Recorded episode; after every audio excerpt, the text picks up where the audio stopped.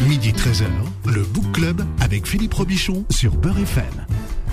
Le Book Club de Beurre FM, c'est l'émission qui parle des livres avec ceux qui les écrivent, à ceux qui les lisent. Bon dimanche à tous. Désolé pour le retard, mais ce sont ce qu'on appelle les aléas du direct. En plus, il y a le marathon, donc voilà, donc ça circule mal dans Paris et mon invité n'était pas très en avance non plus, mais elle a plaidé coupable. Donc oui, euh, c'est de ma faute. Je, vrai. je, présente mes excuses à Philippe. Depuis le temps que je les attends, plus ça fait des mois qu'on me parle de votre livre. C'est la journée mondiale euh, de l'autisme et j'ai invité euh, Mine Tranui. J'espère que je décorche pas trop votre nom.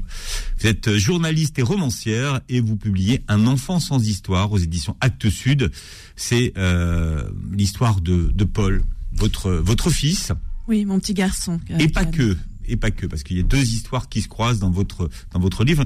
Mais vous dites pour commencer le livre que pour survivre au traumatisme, il faut pouvoir le raconter sous forme d'histoire. C'est ce que vous avez fait et vous vous êtes longtemps posé la question de savoir si vous pouviez et comment vous pouviez raconter l'histoire de votre petit garçon Paul. Oui, tout à fait, parce que euh, souvent je pense que la raison pour laquelle un écrivain prend la plume, euh, c'est que euh, il y a des points ou des sujets ou des objets qui n'ont pas été dits, qui ont été dissimulés, qui ont été cachés, pour lesquels on n'arrive pas à trouver une langue, des mots.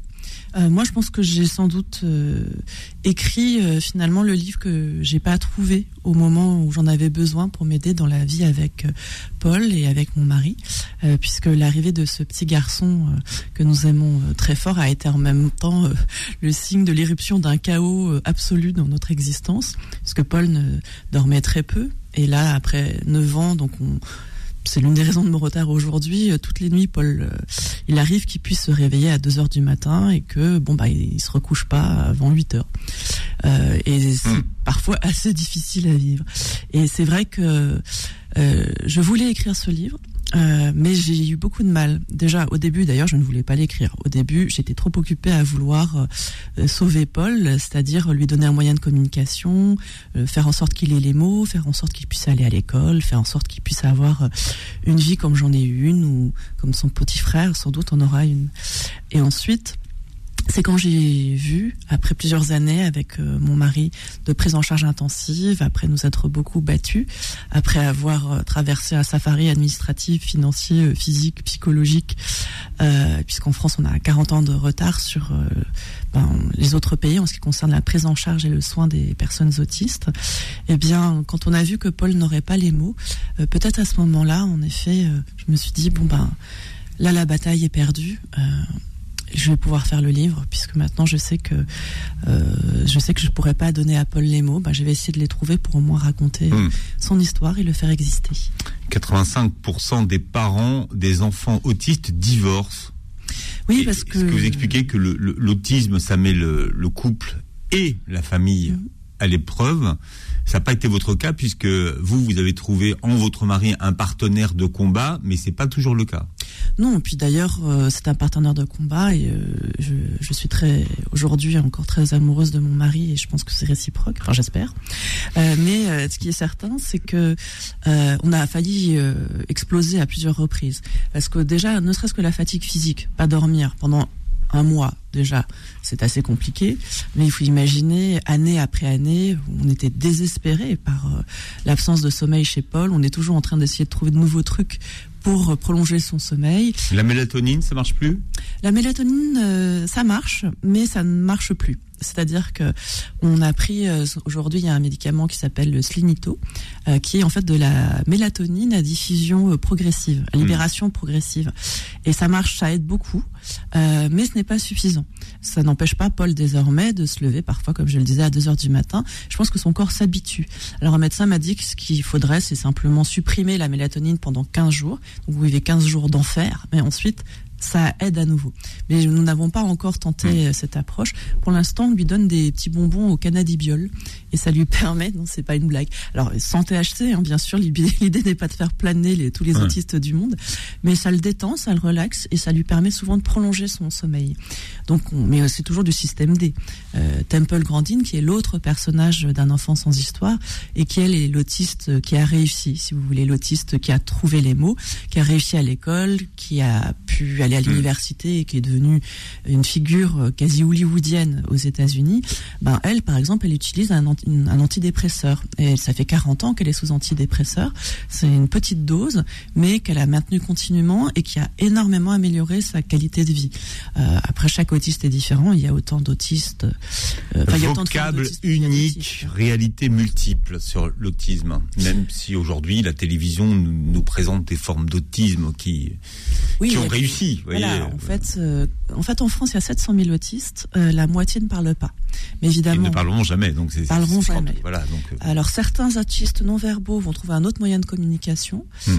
et ils peuvent très bien s'exprimer, par exemple via le PEX. Le PEX, c'est un système de communication qui passe par les images. Hmm. Donc il y a des autistes qui PEX très bien, qui peuvent faire des phrases sous ces formes, sous cette forme-là. Parce que les autistes voient en images, en fait. Hein. C'est ça qu'il faut expliquer. Enfin, Alors certains ils voient traduisent, en oui, ils traduisent euh, leurs pensées en images. Eh bien, euh, en tout cas pour euh, un certain nombre d'entre eux, évidemment, toute la frange qui ne parle pas est plus difficile à décrypter. Hmm. Mais quelqu'un comme Temple Grandin, par exemple, elle fait des films. Elle. elle, fait des films et en hmm. fait, elle fonctionne comme Google Images, ce qui est assez extraordinaire. Hmm. Si moi je vous dis chien, bon, vous allez peut-être voir deux trois chiens, une pub avec un chien. Elle, elle voit tous les chiens qu'elle a jamais croisés dans sa vie depuis la naissance jusqu'à aujourd'hui, et elle les voit avec un degré de précision maximale. Parce qu'il y a une superposition et en fait c'est ça, quelqu'un de titre c'est quelqu'un qui a besoin de revoir tout. Euh. Alors elle revoit tout dans l'ordre chronologique, donc elle explique que parfois c'est un peu lent. Mais en revanche, elle se souvient de tout, ce qui est une mémoire eidétique extraordinaire. Quoi. Et euh, bon, je ne sais pas si Paul est doué de cette mémoire eidétique extraordinaire. Je ne pense pas, mais c'est vrai que sur le visuel, lui, il communique avec nous grâce aux images, ce qui déjà a beaucoup aidé puisque ça a réduit euh, beaucoup de crises qu'il avait, puisque euh, si jamais l'enfant n'a pas de mots, ben, il est comme un bébé, c'est-à-dire qu'il si jamais il veut euh, manger, si jamais il a froid, si jamais il a envie de sortir, comment est-ce qu'il peut vous l'exprimer si ce n'est en hurlant? Donc, si jamais vous lui donnez déjà un autre moyen de communication, toutes ces crises liées au fait qu'il n'arrive pas à exprimer ce qu'il veut, ben, elles sont déjà euh, supprimées. C'est déjà énorme. Après, il y a d'autres choses à régler. Souvent, par exemple, les autistes ont des problèmes de sensorialité. Ils sont hypersensibles. Ça peut être aux matières, ça peut être aux couleurs, ça par peut exemple, être aux odeurs. La laine, ça les gratte. Donc, c'est insupportable pour eux. C'est comme de la laine de verre. Pour certains. C'est vrai que dans le cas de Temple, par exemple, euh, elle, ben, elle avait l'impression qu'en effet, euh, ses habits étaient en papier de verre. Donc c'est, enfin, en hmm. papier, euh, voilà, c'est, horrible pour elle. Et là, j'ai rencontré un autiste Asperger il y a pas très longtemps qui m'expliquait que quand il était petit, c'était une torture, c'était les étiquettes qui en fait le blessaient. Donc il avait trouvé des stratégies pour notamment sur les sous-vêtements, il y a plein d'étiquettes souvent. Donc il me disait, bah, je mettais mon t-shirt en dessous pour euh, faire une paroi contre les étiquettes. Voilà. Et euh, donc euh, il me disait, mais c'était terrible pour lui de, parce qu'en même temps, il, déjà les autistes savent pas forcément, surtout quand ils sont petits, que ce qu'ils ressentent n'est pas ce que ressentent les autres. Temple Grandine, elle a mis des années avant de se dire que ah mais en fait euh, avoir des crises d'angoisse jusqu'à avoir l'impression qu'on est poursuivi par un serial killer et qu'il vous reste plus qu'à sauter des mille étages d'un gratte-ciel lorsqu'on va seulement aller chercher son courrier, c'est pas normal. Bah en fait, euh, si on vous le dit pas, c'est compliqué de le savoir. Ce qui est intéressant dans l'histoire de Temple Grandin, c'est que voilà, elle, est née en 47, elle, mhm. euh, il n'y avait pas d'émission à la télévision, il n'y avait pas de tuto sur Twitter, enfin, il n'y avait pas de tout, il y avait pas les réseaux sociaux. C'était une époque où on parlait même pas d'autisme. Hein, euh. Non, parce que Léo Kanner, qui est celui qui a donné en fait, hmm. euh, enfin qui a pondu ce diagnostic, si je puis dire, il venait juste de le faire. Donc déjà au sein des hôpitaux, hmm. le temps que ça infuse, que ça se diffuse, effectivement, au, tout début, on, on de, Temple Grandin, quand sa mère est arrivée, on a plutôt fait l'hypothèse d'une lésion euh, cérébrale, qui s'est d'ailleurs révélée exacte en l'occurrence, hmm. euh, mais et qui en effet a, créé cet autisme euh, chez Temple. Et elle, elle s'en sort grâce à deux femmes, sa mère, qui mhm. ne lâche rien, et sa gouvernante qui, euh, à elles deux, elles vont inventer une méthode qui va euh, peut-être euh, lui permettre de s'en sortir hein, de certaine façon. Oui, en fait, une méthode qui s'est appuyée tout simplement sur le bon sens, puisque cette petite fille n'apprend hmm. pas comme les autres enfants, spontanément, en imitant, par exemple, en faisant comme papa et maman, ou en faisant comme le frère, la sœur, ou le copain, ou la copine. Bon, eh ben, on va lui apprendre scientifiquement les choses. Donc, euh, la gouvernante, bah, bien sûr, il n'y a pas de mot à l'époque pour cette approche. C'est juste que la mère, par exemple, se dit bon, bah, puisque, la, par exemple, au moment de lire, d'apprendre à lire, eh bien, euh, puisque à l'école ça marche pas, je l'apprends avec moi, je change mon approche. Hmm. Ah, et je, je change de livre. Je, je, je, vais pas prendre un livre d'apprentissage, mais un autre, un autre livre. Bah, déjà, je vais prendre un livre euh, qui sera intéressant euh, avec une histoire intéressante. Et puis, euh, je vais la mettre dans des bonnes dispositions. Elle aura le droit à du thé, qui est une boisson de grande. Bien sûr, c'était pas du thé, c'est une fausse, avec un peu de citron, des choses comme ça. Donc, on l'encourage. Et puis, euh, elle utilise aussi une méthode de, de, lecture un peu différente. Il y a plein de petits trucs qu'elle utilise. La gouvernante fait pareil. La gouvernante, en fait, a eu affaire à un petit garçon, dit-elle, qui avait le même genre de problème. Donc, elle était là, bon, il faut maintenir la concentration. Donc, je, je vais lui apprendre aussi le tour de rôle. Je vais lui apprendre, voilà, des tas de petites compétences qui en fait sont des compétences que les autres enfants acquièrent naturellement. Et là, cas un cas, la petite Temple va réussir. De la même façon, elle va, on l'amène chez l'orthophoniste. Elle, elle pensait que ben les adultes parlaient une autre langue parce qu'ils parlaient tellement vite qu'en fait, euh, du coup, elle n'arrivait pas à saisir. Bon, l'orthophoniste lui dit aussi ah tu fais pas l'essai, tu fais pas les cups par exemple pour dire euh, up, elle au, lieu, au lieu de cup mm. pour une tasse. Et donc elle lui a fait apprendre. Donc elle a décomposé et puis bon c'est en fait assez assez simple. C'est-à-dire que si vous imaginez que la marche est trop haute, bah, vous créez des demi-marches. Hmm. Voilà, c'est ce qu'elles ont fait. Et elles ont décomposé euh, les, en fait, des apprentissages. Elles ont décomposé les apprentissages. Hmm. Il y a des techniques aujourd'hui, par exemple, euh, que le, dans le comportementalisme, parce que c'est ce que c'est. Hein. Enfin, ça n'avait pas le nom de comportementalisme, mais c'est ça. Par exemple, le, cas d'une petite fille qui mangeait que du pain brûlé, ce qui est un peu embêtant pour ses parents. cette anecdote. Voilà, et c'est terrible, quoi, de se dire bon ben voilà, on l'a amenée dans un hôpital qui pratiquait ces approches comportementales. Ils ont dit bon, eh bien, euh, puisqu'elle aime que le pain brûlé, on va lui servir aussi des carottes brûlées, des patates brûlées, euh, plein de trucs brûlés. Et au fur et à mesure, une fois, parce que c'est très proche, donc elle accepte, hmm. on va cuire de moins en moins les aliments. Au bout de six mois, elle mangeait tout. Voilà, c'est du façonnement. Mon petit garçon, lui, il avait un problème pour la propreté, à savoir que on a appliqué euh, l'approche comportementale classique pour le faire aller au pot, enfin directement aux toilettes d'ailleurs en l'occurrence. Et alors, un bordel pas possible. Il refusait absolument, au point qu'il en avait tellement assez qu'il s'est mis à mordre les personnes qui l'amenaient aux toilettes. Donc on avait tout arrêté en se disant bon c'est une catastrophe, euh, il ne sera jamais propre en fait. Et puis il y a une psychologue qui a émis une hypothèse qui a dit en fait euh, peut-être que pour Paul c'est trop compliqué de passer du moment où il fait pipi dans la couche au moment où il doit faire pipi ou caca les fesses à l'air et que en fait ça sensoriellement il peut pas. Donc euh, moi j'étais là oui enfin oui peut-être euh, mais bon j'en ai marre. De toute façon ça fait un an qu'on est là sur cette procédure j'en ai ras le bol et en fait, ben, c'était ça. Donc en fait, on nous a dit désormais, on, vous allez le récompenser à chaque fois qu'il arrive à aller faire pipi avec aux toilettes. Avec un crocodile. Avec un crocodile Haribo. Il faut choisir en fait évidemment une récompense extrêmement convoitée par l'enfant. une chips au poivre. Voilà, mais alors les chips au poivre, c'est, ça, ça, je pense que sans chips au poivre, on pourrait pas affronter le quotidien. Euh, franchement, ça serait impossible parce qu'effectivement, c'est ce que préfère Paul au monde. Et euh, lui retirer la chips au poivre, je pense qu'il nous aurait découpé à coup de Enfin, je sais pas. Alors, pour expliquer la stratégie que vous avez adoptée pour qu'il aille aux toilettes, vous avez pris des couches que vous avez petit à petit découpées.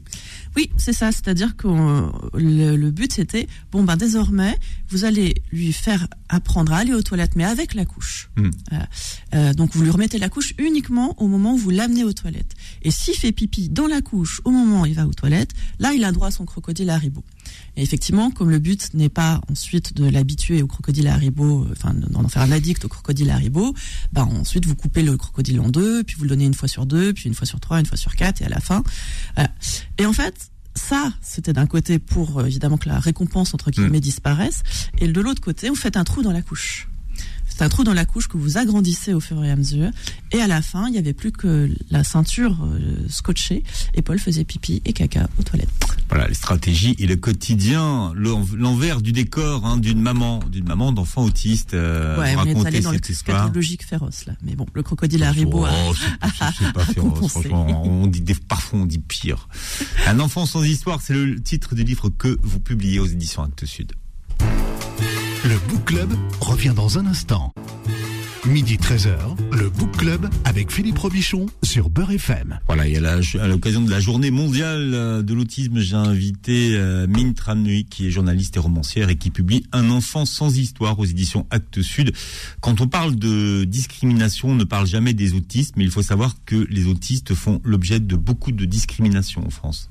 Oui, ben ça se voit dans le travail, euh, ça se voit à l'école, puisqu'il n'y a que 20% euh, des enfants autistes qui vont à l'école, alors que 80% y vont en ce qui concerne l'Angleterre ou les États-Unis, 100% en Italie. Hmm. Donc de toute façon, la France a un problème avec le handicap de manière générale, avec l'autisme en particulier. Mais la France a été condamnée euh, cinq fois déjà par le Conseil de l'Europe pour discrimination à l'égard des autistes. Ben oui, parce qu'en fait, ça vient, je pense, d'un système qui, qui a été tout tout entier construit sur une hypothèse qui s'est révélée fausse, à savoir que l'autisme était lié à un traumatisme psychologique, et notamment euh, au fait que les mamans étaient trop froides, ou trop chaudes d'ailleurs selon les cas, ou trop machin, ou trop bidule, et que du coup euh, l'enfant en avait été euh, traumatisé, que sa relation avec le monde n'avait pas pu se faire, tatati tatata.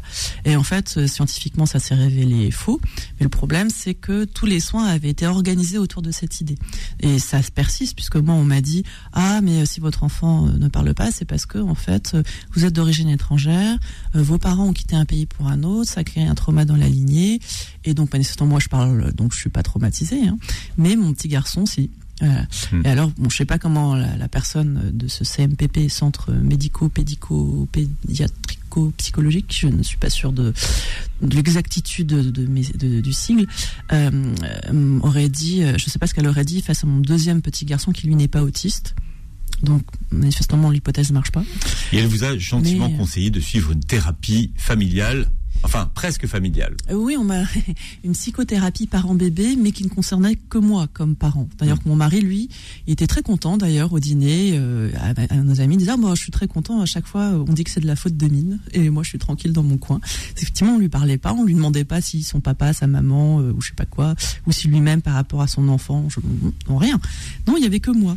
Et moi, je pensais que bon, c'était en 2015, donc c'est quand même assez récent, mais je pensais, enfin, j'espérais que c'était une époque un peu euh, Puis là, j'ai reçu un message euh, d'une ancienne camarade de classe qui m'a dit qu'elle, on lui a dit que c'était parce qu'elle était trop angoissée et qu'elle travaillait trop, que son enfant avait des soucis, et on lui a conseillé des séances d'accompagnement à la parentalité.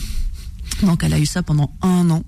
Et là, le diagnostic est finalement tombé. Elle est Asperger, il est Asperger, le petit. Et donc, euh, bon, ils ont fait leur mea culpa. C'est un des troubles du spectre, Asperger. Voilà, c'est ça, c'est le trouble. C'est ce qu'est notre ami Temple Grandin, a priori, à mm. savoir, euh, euh, en fait, autiste de haut niveau.